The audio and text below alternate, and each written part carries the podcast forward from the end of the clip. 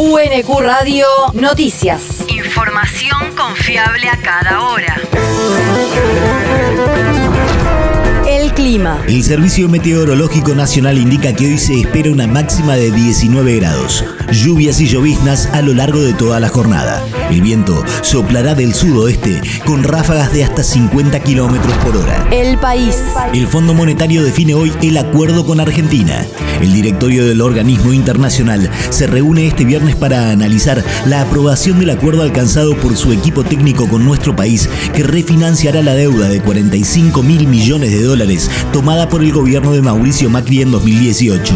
En Washington, la perspectiva de los analistas es que la plana mayor dará su aval al entendimiento, lo que permitirá disponer un primer desembolso de 9.800 millones de dólares de manera inmediata, que servirán para abonar los vencimientos de cortísimo plazo y para robustecer las reservas del Banco Central. La región. Proponen en la legislatura bonaerense crear un organismo contra el negacionismo. La diputada del Frente de Todos, Susana González, presentó un proyecto de ley que propone crear un organismo provincial contra el negacionismo del terrorismo de Estado, luego de una sesión especial en la Cámara Baja bonaerense, en donde hubo repudio unánime a los dichos del libertario Nahuel Sotelo, quien acusó a diferentes fuerzas políticas de colaborar con la última dictadura cívico-militar. El organismo propuesto por González estaría destinado a desarrollar políticas tendientes a prevenir, denunciar y crear un registro de identificación de conductas públicas negacionistas en relación a los crímenes de lesa humanidad cometidos durante la última dictadura cívico-militar y el etnocidio llevado a cabo contra los pueblos originarios. El territorio. Avanza la construcción del Centro Cívico, Cultural y Recreativo de Gutiérrez. Los secretarios municipales de Cultura y Educación, Federico López, y de Servicios Públicos, Sergio Facenda, recorrieron junto a referentes de la zona las obras de construcción y revalorización del Centro Cívico, Cultural y Recreativo, así como la puesta en valor de la Plaza Carlos San Martín y la refuncionalización del Velódromo Argentino Ríos.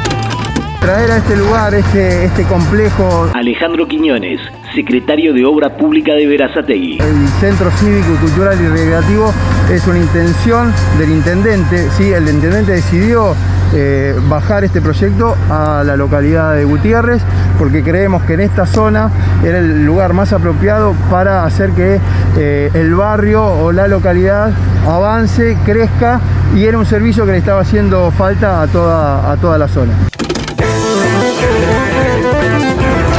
El mundo. Rusia creará corredor humanitario para salida de barcos extranjeros de puertos ucranianos.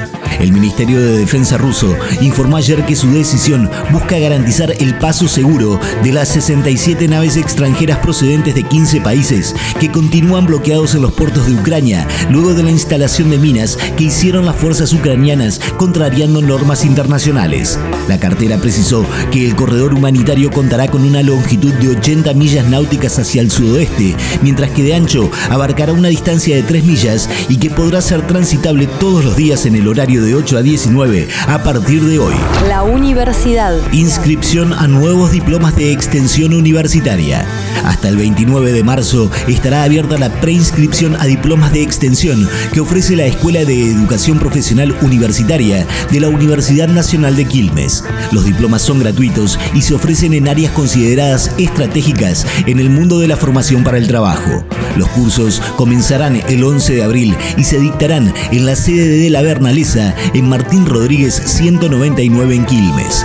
Se trata de los diplomas de extensión en servicios informáticos, automatización y robótica y acompañamiento y cuidado de adultos mayores. Para más información, ingresar en esep.web.unq.edu.ar. El deporte. FIFA pondrá a consideración de los técnicos ampliar la lista mundialista de 23 a 26 jugadores. A una semana del sorteo del Mundial de Qatar, FIFA avanza en la idea de ampliar la lista de 23 a 26 jugadores. Esta medida la pondrá a consideración de los entrenadores, que serán quienes decidirán si finalmente se extenderá la lista de buena fe. La medida sería a modo de excepción y se implementaría por única vez teniendo en cuenta la pandemia de coronavirus que aún continúa vigente en el mundo. UNQ Radio te mantiene informado. UNQ Radio, la radio pública.